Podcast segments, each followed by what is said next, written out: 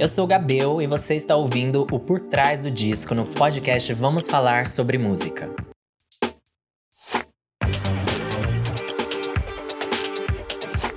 Eu sou o Kleber Fak. Eu sou o Renan Guerra. E no programa de hoje a gente recebe ele, o reizinho do Foquinejo. Gabel, seja muito bem-vindo para conversar com a gente aqui. Obrigado, gente. Muito obrigado pelo convite. Estou muito empolgado. Sempre muito bom falar sobre o meu trabalho, apresentar um pouco das minhas coisas. Ainda mais agora lançando um álbum, né? Então, muito obrigado por esse espaço. Um dos nomes mais interessantes do pocnejo, crescente movimento que busca ressignificar a música sertaneja produzida no Brasil, Gabriel Felizardo Gabel deu vida ao primeiro álbum de estúdio da carreira, Agropoc. No repertório, faixas como as divertidíssimas Sugar Daddy, Amor Rural e até uma versão para Cowboy, música originalmente lançada pela banda UO. Gabriel, eu é, preciso confessar primeiro que eu sou apaixonado por um disco que seu pai lançou em 1998. Eu que se amo. chama O Amor Supera Tudo. O amor supera tudo. Tem de Sim. São Paulo a Belém, tem Frio da Madrugada, A Gente Se Entrega, Saudade Pulou no Peito, tem só hits da música sertaneja com essa Só pegadinha hits. meio dançante. E ele tem uma coisa que eu acho muito interessante, que é um equilíbrio entre coisas que são canções de amor, canções com uma pegada mais dançante mesmo, e umas canções que tem esse fio mais cômico. E ouvindo o seu disco, o Agropoc, eu senti esse mesmo equilíbrio, essa capacidade de transitar entre estilos, assim.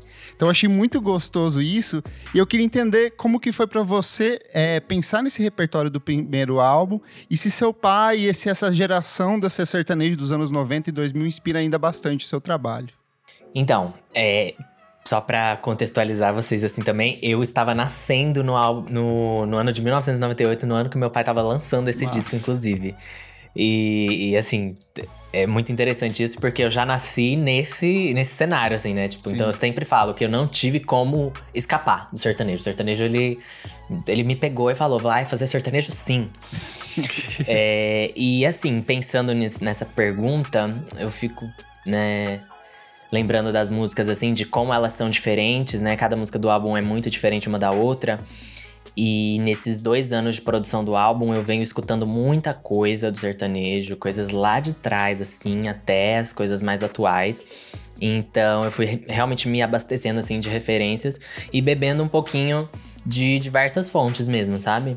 A ideia, né, dessa rádio Agropoc é que de fato seja uma rádio muito eclética, que seja, no fim, tudo sertanejo, mas que é isso, cada, cada uma das músicas é uma vertente diferente do- dessa linha do tempo do sertanejo. Então tem Sim. desde a moda de viola, tem coisas mais atuais como sertanejo universitário, uma mistura de sertanejo com reggaeton, funknejo, é, uma pegada latina muito forte, assim, em Bem TV, Queda d'Água, por exemplo. É, e, e eu gosto muito, assim, dessas misturas. Eu, eu, eu acho que toda vez que a gente mistura gêneros musicais, né? E, e ainda mais dentro do sertanejo, assim, que, que já faz essa mistura naturalmente, né? Desde sempre. Eu acho que a possibilidade da gente ter coisas muito ricas é, é muito grande. Uhum. E pensando no meu pai, né? Tipo, ele com certeza inspirou a faixa bailão, né? É Tipo, muito. Eu ouvi muito, inclusive, de São Paulo a Belém para produzir essa, essa faixa. Ela tem, inclusive, o mesmo, mesmo compasso, assim. Tipo, eu falei, eu vou fazer bailão a minha de São Paulo a Belém. Tipo, vai ser, vai ser isso.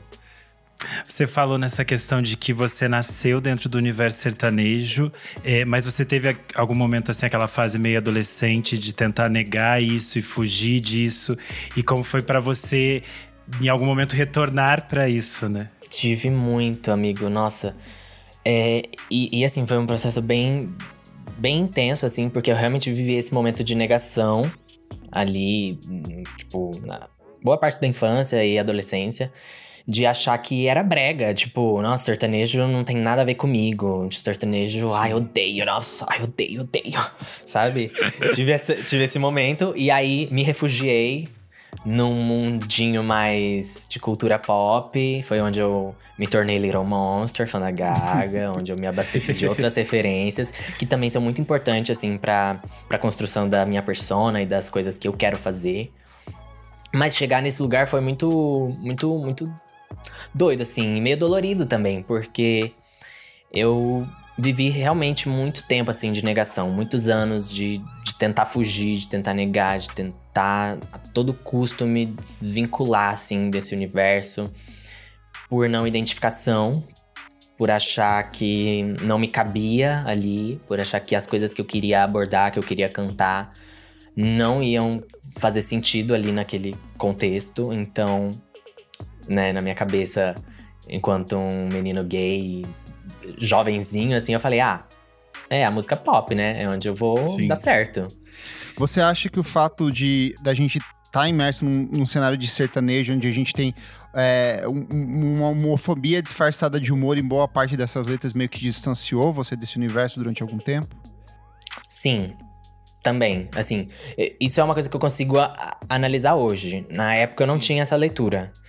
Eu, só me sentia desconfortável, sabe? Tipo, eu não conseguia dizer o porquê. Eu só não queria estar lá e, tipo.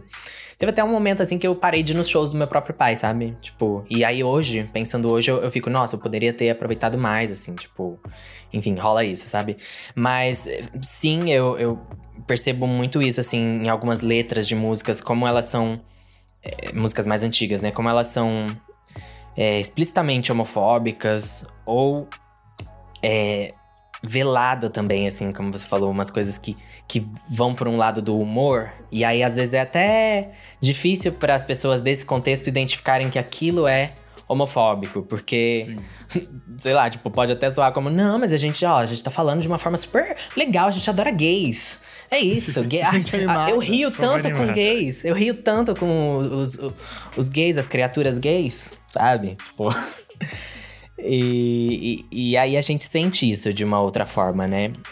E naquela época, como eu não era tão articulado, não, não acho que eu sou tão articulado hoje ainda, tipo, acho que eu me embanando muito nos meus pensamentos ainda, mas um pouquinho mais articulado do que eu era, né? Eu não conseguia debater e levantar essas questões, então eu só realmente fui embora.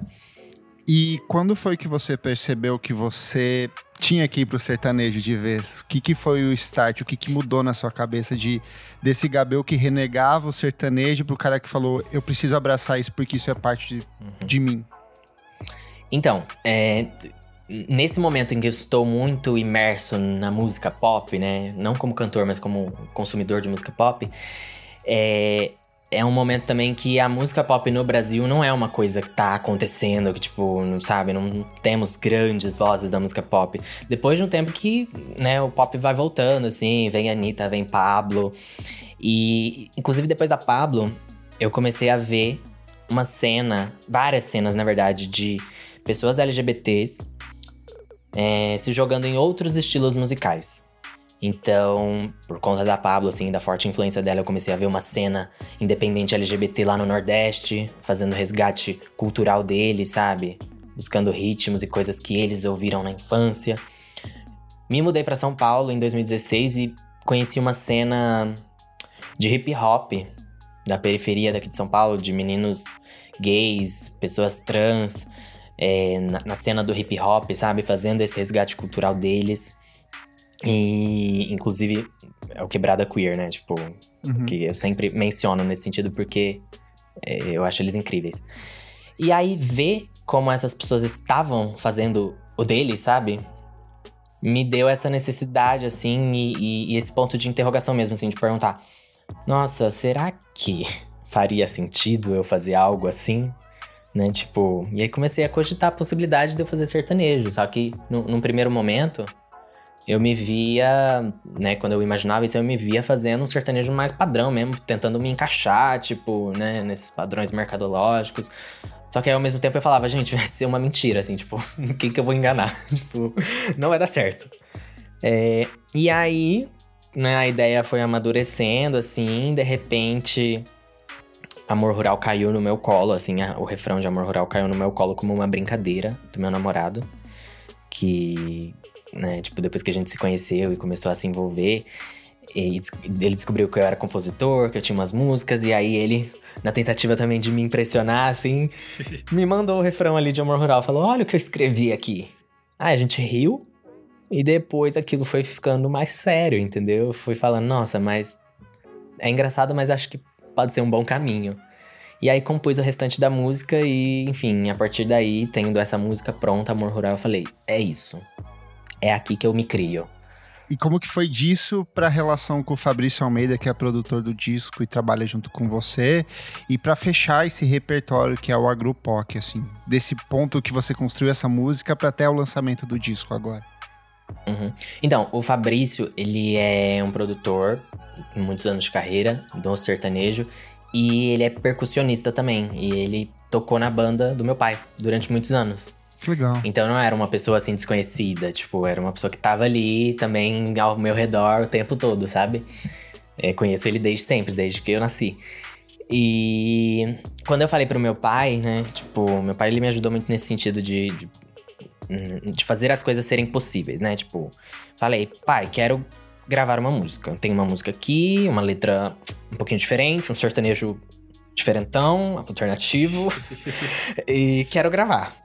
Aí ele, tá bom, vou te levar lá no Fabrício, porque o Fabrício é, é bom e ele vai saber fazer o que você quer. Porque eu já tinha tido uma experiência no estúdio anterior que não foi muito positiva, que foi numa fase mais pop da minha vida, que eu tinha uma música lá que eu escrevi em inglês, porque eu era dessa, né? Eu, eu queria fugir tanto do sertanejo que eu falei, eu vou fazer música pop em inglês, que ninguém vai entender nada, vai ser, vai ser totalmente diferente. Claro que nunca, nunca rolou, né? E, e aí eu tive esse momento de entrar no estúdio com outro produtor para gravar essa música, só que foi uma experiência meio frustrante porque em determinado momento o produtor queria mudar demais a música, sabe? Ele começou a, a, a querer lapidar demais para se encaixar nos padrões de mercado, falar, ó, oh, isso aqui funciona, isso aqui não funciona. Eu não quero algo que funcione, eu quero eu quero o que eu quero, gravar, entendeu? Sim. E aí foi meio frustrante assim.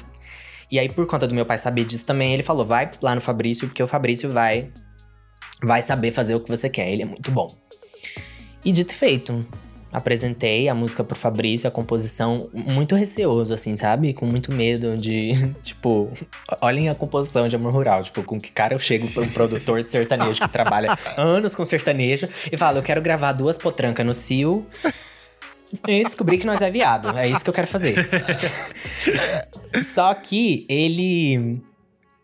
Surpreendentemente, ele achou muito bom. Pela. E eu acho que eu convenci ele, eu acho que eu ganhei ele, assim, na, na coisa de fazer esse resgate de um sertanejo mais antigo, sabe? Quando eu falei que eu queria fazer um sertanejo com uma pegada oitentista, né? Com aquelas guitarrinhas elétricas, uma coisa bem retrô, eu acho que isso fez um, um, deu um brilhinho nos olhos dele também, sabe? Ele falou: "Nossa, vamos fazer, vamos fazer". E eu acho que é realmente coisas bem diferentes do que ele tá acostumado a fazer hoje em dia. Então acho que por isso que ele mergulhou bastante assim na produção. E é legal que fica bem nessa coisa de ser uma coisa é retrô, mas ele ainda é muito pop, muito fresco assim. Eu acho que esse é, esse esse passear assim pelos anos tipo fica muito evidente ao longo do disco. Ah, que legal. É, era essa a intenção, assim, que bom que eu consegui causar essa sensação. Mas é, e aí, assim, ao longo da, né, das produções da, das outras músicas, foi a mesma coisa. Eu, depois que eu produzi Sugar Daddy, né, trazendo uma outra pegada do sertanejo, né, misturando com o ritmo calypso do norte do país, é, e trazendo ali os instrumentos de sopros, que são coisas muito características de um sertanejo dos anos 50, 60, onde instrumentos latinos entram na, na música sertaneja, né? Eu com essas duas músicas prontas, eu falei, ah, tá, Amor Rural é bem diferente de Sugar Daddy. Sugar Daddy é uma coisa totalmente diferente de Amor Rural. Então acho que a próxima também vai ser algo bem diferente disso. E a partir disso, cada música foi sendo uma coisa única, entendeu? E, e é isso, assim, o sertanejo, se a gente se jogar mesmo, né? E estudar e a fundo, assim, coisas que, que são mais raiz, coisas mais antigas, e, e, mergulhar mesmo, a gente vai descobrir uma infinita é, gama, assim, de, de, de vertentes, sabe? Tipo, tem muita coisa pra gente explorar. E foi o que eu tentei fazer no, no álbum. Tem uma questão também que você explora uma, uma voz específica né, do, do sertanejo. Você traz essa coisa que se relaciona com esse, essa forma de cantar um pouco mais antiga. E eu queria entender se você preparou de alguma forma a sua voz? Como foi para você chegar nesse, nesse R que você usa no disco, nessa forma que você imposta a sua voz em cada música? Como foi esse preparo do, do, seu, do seu vocal? Olha, eu vou ser bem sincero, não teve grandes preparos, não.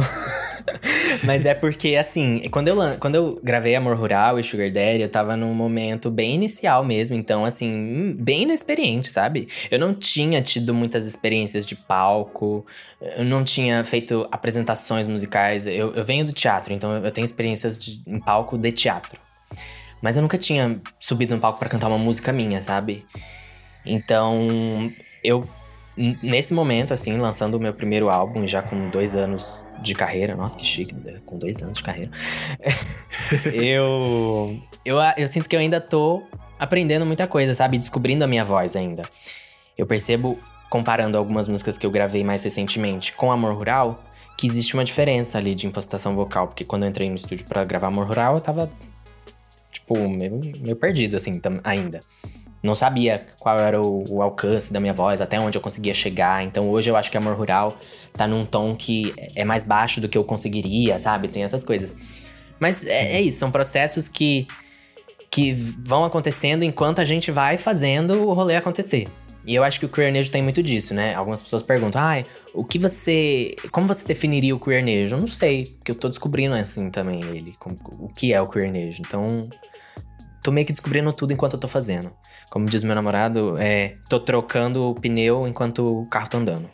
É que eu acho que fica claro isso também quando você fala nesse sentido de você também fazer um mergulho, né?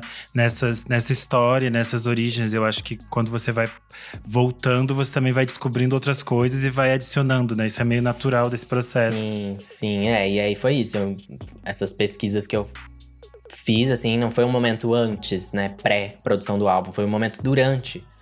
Então as coisas foram realmente se transformando, assim, e fui descobrindo muitas coisas durante o processo, sabe?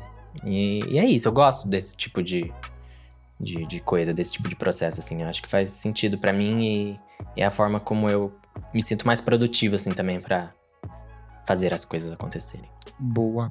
Vamos pro faixa a faixa, então? Ai, que delícia. Estamos apresentando Rádio Agropoc, a programação sertaneja mais ouvida do país. Você vai curtir agora o som que vem do interior. Rádio Agropoc.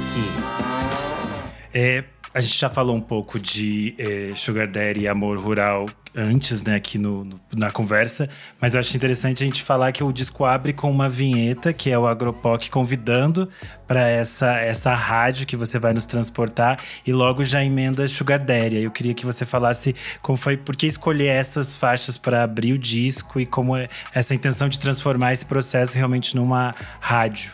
Uhum.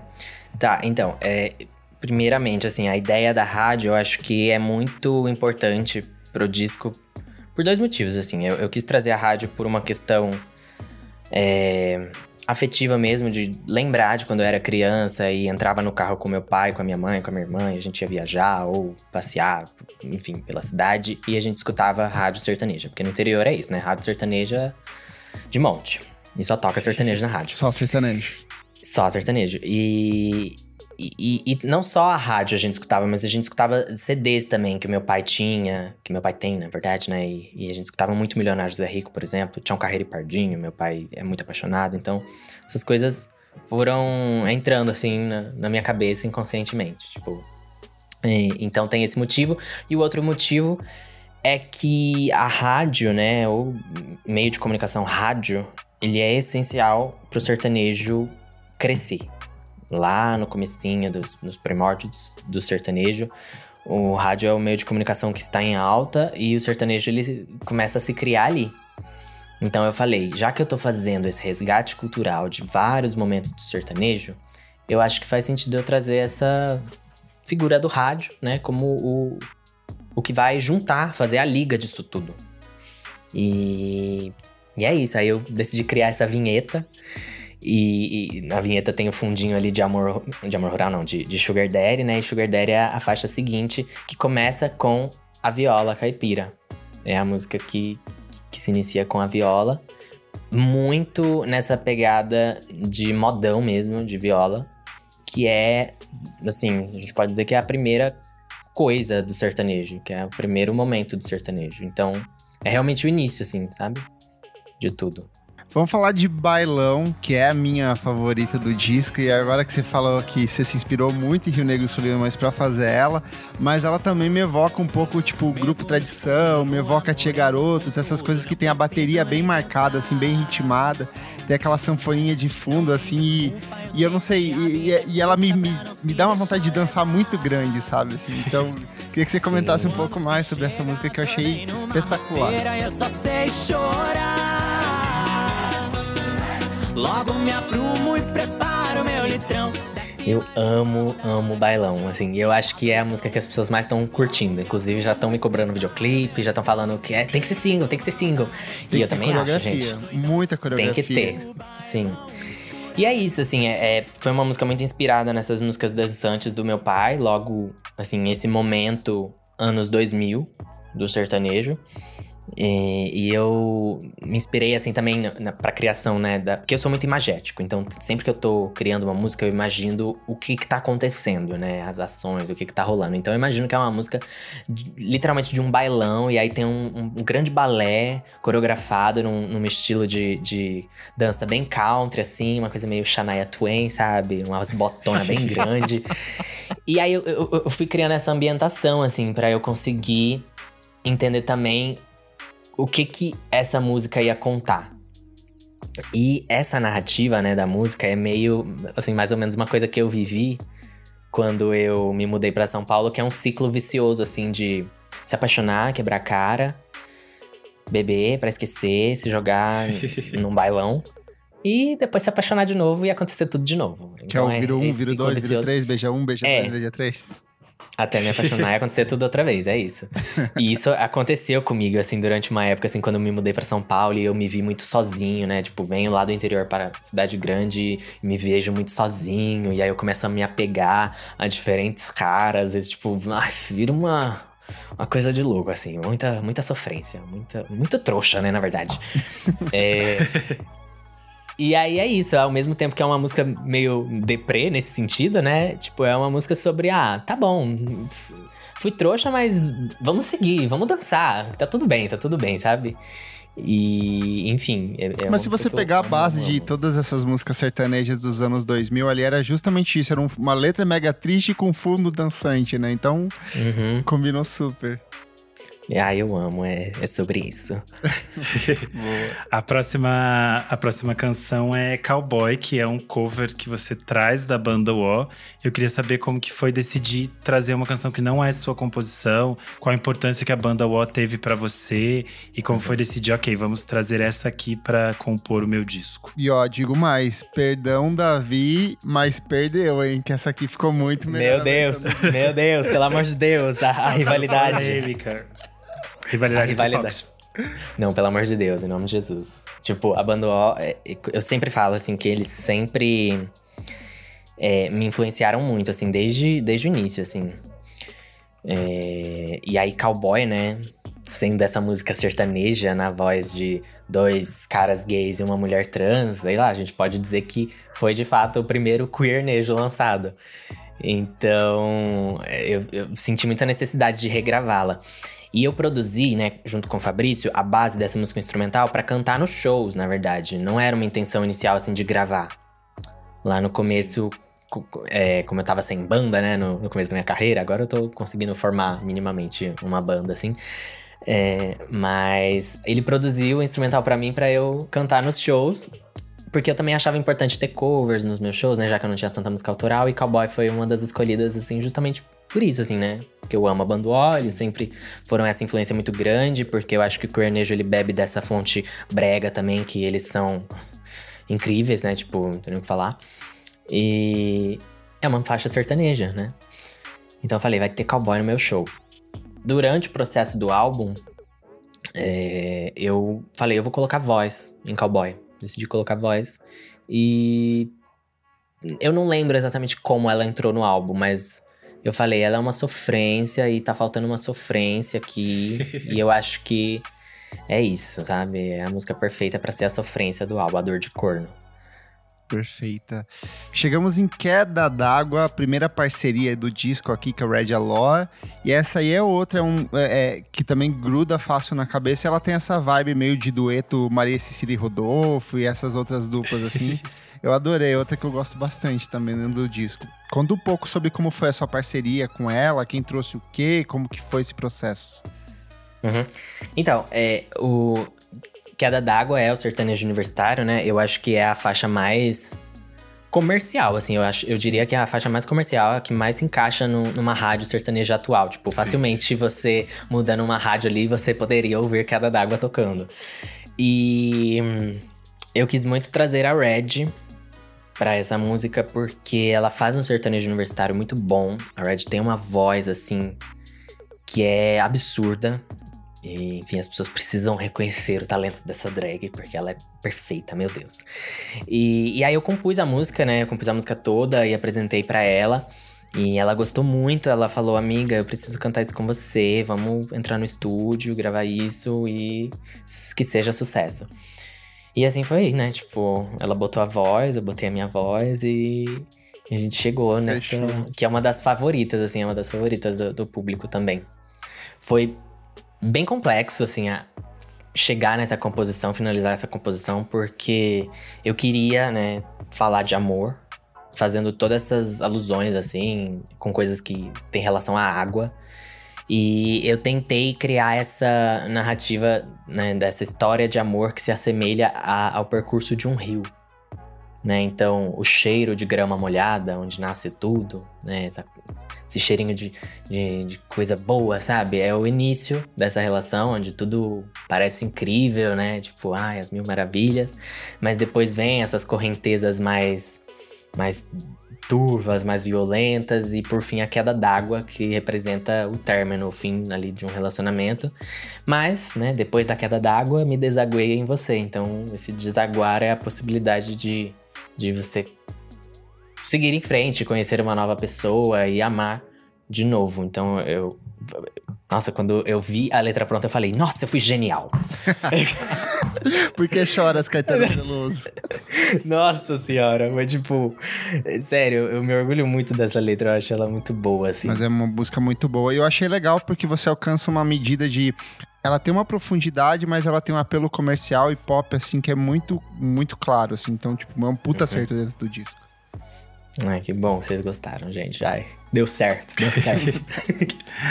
a próxima que a gente tem é Bandoleira e Atacante, que é uma faixa que tem uma narrativa bastante imagética, que eu, quando a gente escuta, você consegue ver essa história que você está contando, você, a gente tem essas… Criam-se essas imagens na nossa cabeça e eu queria que você falasse um pouco de onde veio a inspiração para chegar nesse, nesse uhum. casal de é, bandidos. Ai, eu amo. Então, é, eu Teve um dia que eu tava assistindo clipes, que eu adoro ficar, tipo, à toa, assim, assistindo videoclipes, vários, um atrás do outro. É, e aí eu caí num videoclipe do Avicii, aquele DJ sueco. Sim. Que faleceu alguns anos atrás. E aí Sim. o clipe de Addicted to You, que é uma narrativa onde são duas mulheres lésbicas e elas são assaltantes de banco. E é uma história muito trágica, assim, sabe? E aí eu fiquei pensando, tipo, e se eu fizesse a história de dois cowboy que são assaltantes de banco?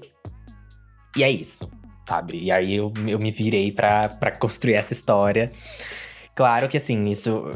Quando eu pensei nessa ideia, já me veio logo toda essa estética e essa sonoridade de country, faroeste, bang bang. Então não poderia eu não poderia usar outras referências, sabe? Que não fossem desse universo. Então eu vi muito Marty Robbins. Marty Robbins é um cantor country mais antigo, é, bem antigo.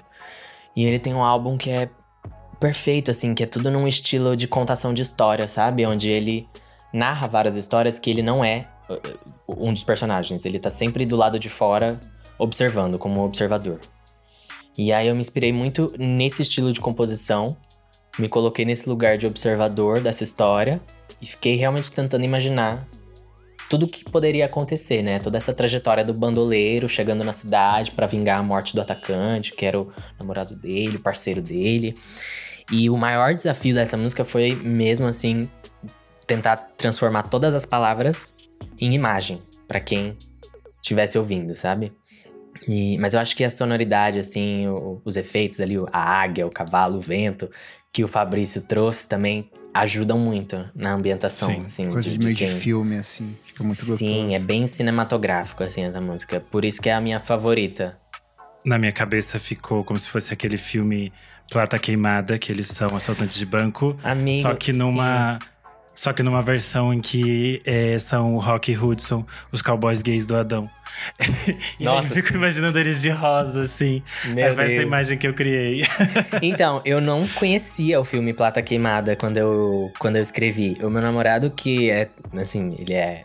Ele vem do cinema também, eu também venho do cinema, e ele é super, assim, do cinema latino, sabe? E aí ele falou, depois que ouviu a música pela primeira vez, nossa, é muito Plata Queimada. E aí que eu conheci o filme, sabe? Tipo, então foi um match bem, bem louco, assim. Mas eu super acho também que é uma coisa meio nesse naipe, assim, sabe? E, e, nossa, é uma das minhas favoritas. Na verdade, é a minha favorita pela complexidade dela, porque foi a música que mais demorou pra ficar pronta. Porque é uma música que não tem um refrão que se repete, né? Tipo, é Sim. aquele refrão chiclete, assim, que as pessoas vão ficar cantando toda hora. E eu penei, viu? Pra fazer essa música foi difícil. Eu- nossa, eu passei raiva também, porque eu ficava, nossa, eu não vou conseguir, eu não vou conseguir. Aí eu deixava pra lá. Aí uma semana depois voltava, não, agora vai. Sabe? Foi bem difícil.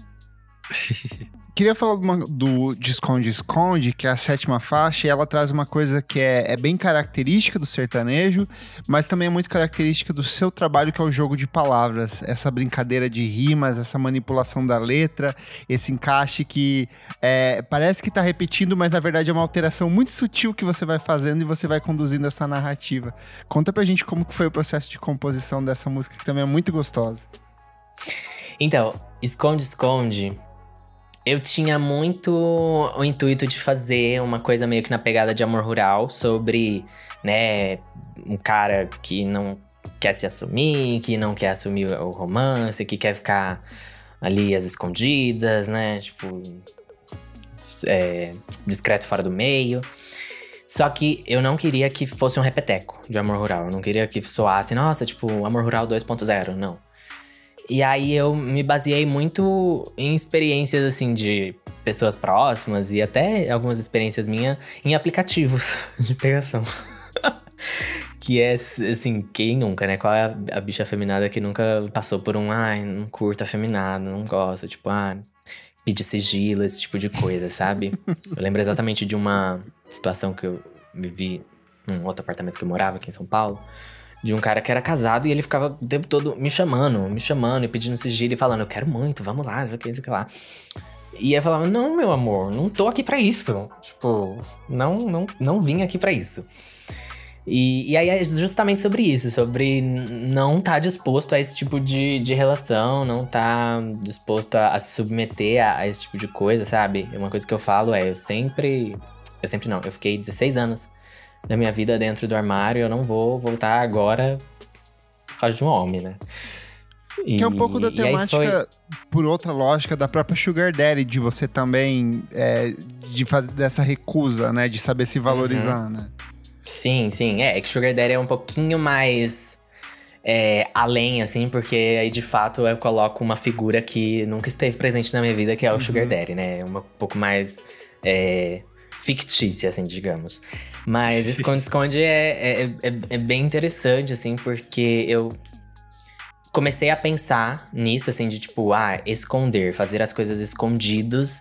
E aí surgiu a brincadeira na minha cabeça, né? Esconde, esconde, brincar de esconde, esconde. E aí, eu eu não lembro exatamente como eu, eu fiz esse- essa oposição, assim, com o pega-pega, né? Tipo, eu não lembro como eu cheguei nisso, nem vem de pega-pega, se esconde, esconde. Mas quando eu tive essa frase na cabeça, aí eu falei, ah, pronto, vai ser uma música que vai é, fazer essa metáfora com brincadeiras. Então, nos versos eu trouxe isso também. Nunca me diverti com a sua maneira de entrar na brincadeira, desse tipo de jogo. Eu não, eu não quero mais brincar assim, sabe? Tipo. Foi bem interessante. E é a música. Foi feita mais rápida, eu acho também, porque a letra dela é muito mais curta e o refrão se repete a todo momento. Ela foi feita bem. de uma forma bem chicletona mesmo, assim, pra, as pessoas conseguirem também ficar com ela na cabeça o máximo de tempo possível. É hit atrás de hit. Eu gosto como ela tem essa coisa desse, desse universo temático bem do sertanejo e que se conecta um pouco com essas coisas que o sertanejo universitário tem muito de traição, amante, essas coisas, só que por uma perspectiva uma lógica, do né? universo, é, de uma lógica que é do, que é nossa, do universo gay, que é tipo essa, essa coisa que você falou dos aplicativos, dessa coisa de pessoas que tentam se esconder e que tentam criar outras lógicas. Eu acho interessante como isso acontece na música de uma forma muito interessante, assim. Uhum. É, eu, eu tipo, pensei muito assim nos aplicativos pra pra fazer essa música. É, e é uma das minhas favoritas também. Ah, eu, eu poderia falar isso de todas. Eu vou falar isso de todas. É uma das minhas favoritas.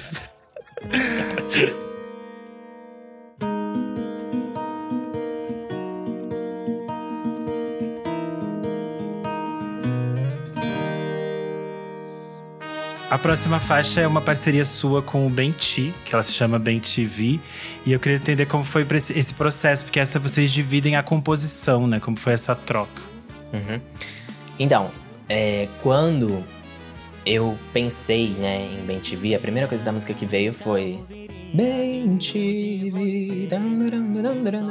E aí eu falei, ah, eu vou fazer uma música que vai ter esse nome, Ben TV. E logo pensei no Ben porque o nome artístico dele vem do, do pássaro Ben TV.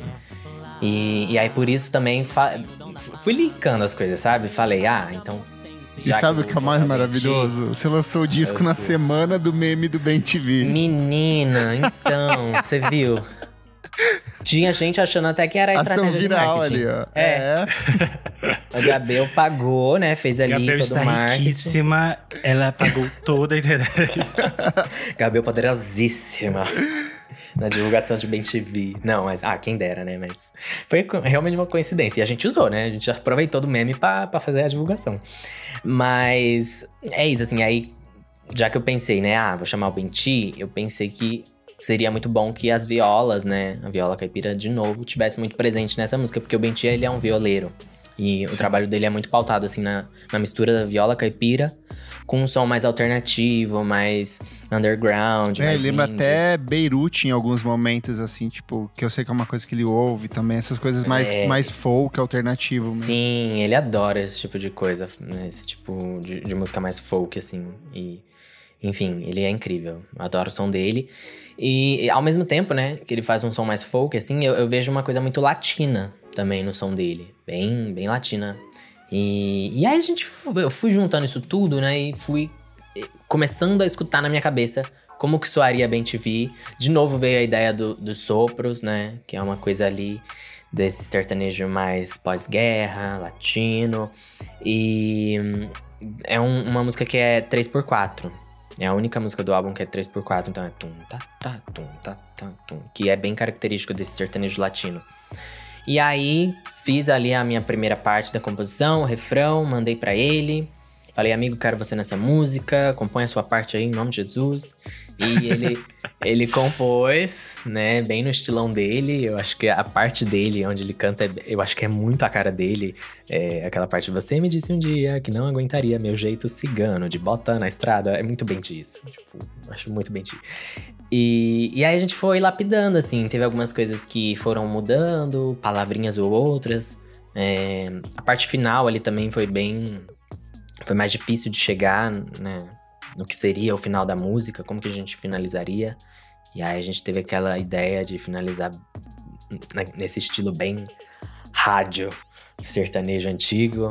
É, né, duetando e, e eu acho que ficou bem, bem, bem bonito. É uma das minhas músicas favoritas.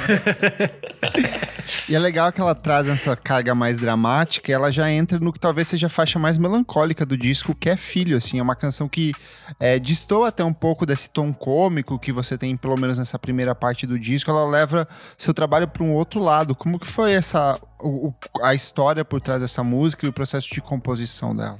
Então, fi- filho também foi outro grande desafio, assim. Eu posso dizer que bandoleira e atacante e filho foram as mais difíceis, porque elas foram as que mais demoraram, as que mais me deram trabalho mesmo, assim.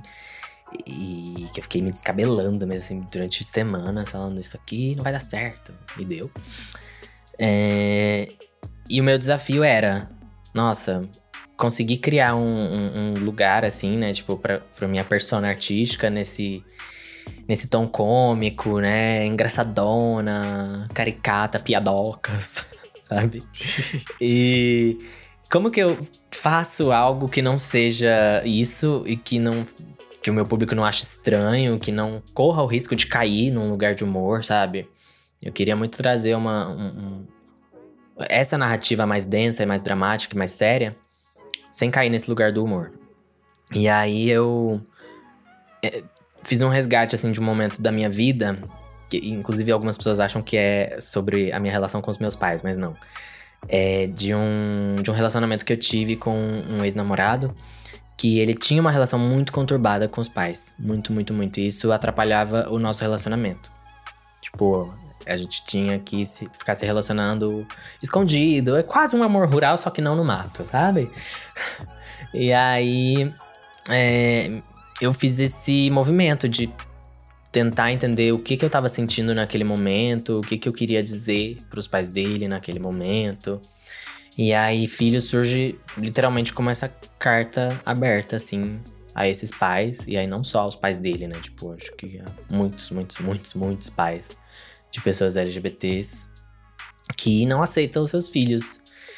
E, e aí eu tinha essa frase em mente de início. Se a porta da sala se fecha, o portão da vida quase não dá brecha. A partir dela, tipo, muitas coisas surgiram. Muitas coisas mesmo, assim, tipo, que no processo foram caindo, a música foi se transformando muito. E, inclusive, ela era a primeira fala do, da música, tipo, era a fala que iniciava a música, só que aí depois virou a primeira frase do refrão, sabe? Então foi uma música que realmente foi se transformando, assim, porque foi meio difícil mesmo fazer ela e fazer esse, esse resgate, assim, dessas emoções, sabe? Foi meio conturbado. É o seu momento indestrutível da Pablo, ser aquela faixa que Exatamente, você entendeu exatamente. Não é à toa que tá ali no finalzinho do disco, entendeu? Boa. Para encerrar o disco, então você traz Amor Rural, que é uma faixa que a gente já comentou um pouco aqui, que foi meio que a sua faixa inicial. Eu queria entender por que, que você optou por colocar ela mais para fechar esse trabalho. Uhum. Ah, primeiramente pra gente não terminar em filho, né? Terminar chorando. Todo mundo chorando. é, tipo, não acho que é um jeito legal de terminar um, o primeiro álbum do Queernejo, né? Tipo. É, mas eu, eu. Eu acho que é porque foi realmente o início de tudo, né? Amor Rural. E aí eu achei significativo, assim, fechar com ela. Achei que faria sentido, né? Já que ela não. Eu achei que fazia mais sentido o Sugar Daddy ser a primeira. Primeira música, né? A primeira faixa é a introdução, mas ser a primeira música do disco por conta da viola. Então eu fiquei. Amor Rural ficou meio perdida, assim. Eu não sabia onde encaixar ela e ela foi ficando, foi ficando, foi ficando. Quando eu vi, ela tava no final e ficou, sabe? Perfeito. Eu falei, nossa, é, era o lugar dela mesmo. Fecha o ciclo, né? É, fecha o ciclo, é onde tudo se iniciou e é isso, sabe? E eu acho que ela, ela também é, meio que resume tematicamente as várias coisas que você vai falar, porque ela tem essa questão da, do, do, do gay, do homossexual, mas tem a uhum. questão do humor, e tem a questão, as questões que você traz de, de relacionamentos, e também tem essa coisa que a gente já falou aqui, que são essas narrativas bastante imagéticas, que isso aparece no disco. Eu acho que a faixa, por mais que ela seja lá a sua primeira faixa, ela meio que dá esses, esses caminhos das outras coisas que você vai apontar durante uhum. o disco. Isso é bastante interessante, assim. Faz sentido, eu nunca tinha pensado dessa forma, mas é, faz sentido, real. Ô, Gabriel, você passou a noite inteira falando que você, todas as suas músicas são as suas favoritas, mas a gente sempre encerra perguntando pro convidado escolher uma música que considera a faixa que representa o trabalho como um todo. A que você gosta mais, Nossa. ou a que você fala, olha, se for ouvir, começa por essa aqui que é, é o que me representa. Ai, que difícil, mas... É, é difícil, você que escolheu várias ao longo É porque a minha favorita atual não é. Eu não acho que seja a que mais me representa, sabe? Então. É isso, tem... Ai, meu Deus, Jesus. Mas pode ser ela também, pra você quebrar tabus, é. entendeu? É, porque vamos quebrar. Outra, é. Você quer fazer diferente. Sim, vou servir um tabu bem quebradinho agora, vamos lá. é, eu. A minha favorita, e a que eu indico, assim, de verdade, é Bandoleira Atacante pelas possibilidades, assim, de, de, de coisas que as pessoas podem imaginar ouvindo ela. Teve duas coisas que me surpreenderam muito por conta dessa música, que foi uma pessoa fez um, uma ilustração muito elaborada do que seria o bandoleiro e o atacante. Então, é, já é uma perspectiva totalmente diferente do que eu tinha quando eu escrevi, do que eu imaginava que seria bandoleiro e atacante. Ela ilustrou lá os dois personagens de uma maneira muito bonita. E uma outra pessoa fez, escreveu um conto baseada no, na história do bandoleiro da, do atacante. Tipo, ela escreveu a coisa que acontecia antes, né? A história de antes da, do que eu canto na música e o pós. E, e aí, assim, outro olhar também, sabe? Então acho que essa é a música que mais dá margem, assim, para as pessoas imaginarem o que elas quiserem. Então é por isso que eu gosto tanto dela. Boa. Nossa, muito legal. Muito bom. Gabriel, muito obrigado por conversar com a gente aqui hoje. Abre esse espaço agora para você dar suas redes sociais, onde as pessoas te encontram, te ouvem, se vai ter show programado, live. Fique à vontade para fazer seu serviço aí. Gente, me sigam nas redes sociais, arroba eugabel no Instagram, eugabel no Twitter. E vocês me encontram nas plataformas digitais, no YouTube como Gabel. Ouçam meu disco, Agropoc, em breve vem novidades por aí, vou trabalhar singles, estou planejando sim shows, né, conforme aí as coisas forem melhorando pra gente em relação à pandemia. E, e é isso, vem parcerias também com outros artistas, lançamentos de outros artistas. Então fiquem atentas que a Agropoc aqui tá trabalhando, viu? Boa! Muito obrigado. Muito obrigado. Eu sou o Kleberfac. Eu sou arroba underline Renan Guerra. Não esquece de seguir a gente nas nossas redes sociais, arroba podcast VFSM em tudo. Apoie a gente no padrim.com.br barra podcast VFSM e segue a gente na sua principal plataforma de streaming. Até a próxima! Até a próxima!